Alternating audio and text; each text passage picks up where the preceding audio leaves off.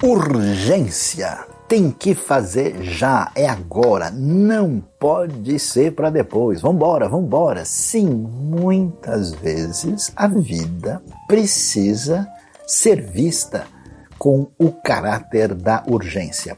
É interessante ver Provérbios 3:28, que fala da necessidade de ajudar o próximo.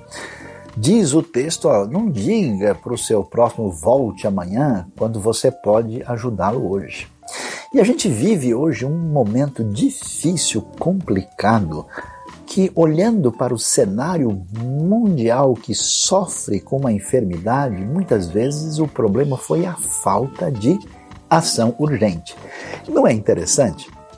O que acontece muitas vezes, a Bíblia fala tantas vezes quando critica a maldade, fala dos pés que se apressam para fazer o mal. E de fato, a gente vê pessoas comprometidas com a destruição do próximo, com o crime, com a maldade, e como eles são sofisticados, como eles são eficientes, como eles se antecipam, como eles não se atrasam. E a pergunta é: aqueles que estão comprometidos com a fé, com o reino de Deus, com a virtude, com a prática do bem, por que é que a gente tem tantas pessoas que na hora de ensinar são lenientes, vão devagar, não mostram nenhuma urgência?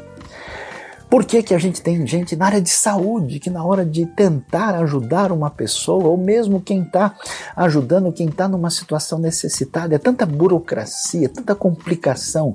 Quantos líderes espirituais se mostram tão distantes e afastados de quem tem necessidade?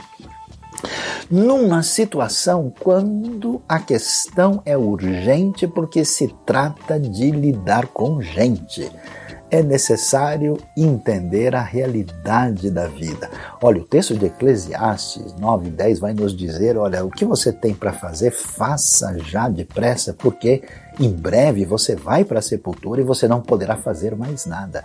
A vida com responsabilidade, com a devida atenção, precisa tantas vezes ser vivida com essa sensação, com essa postura, com essa atitude de verdadeira urgência. Entendendo bem a lição, a gente descobre que aqui não existe muita ciência. Na hora da necessidade, vamos agir com urgência, porque quem errar dessa maneira, certamente eu diria, essa pessoa não merece nem clemência.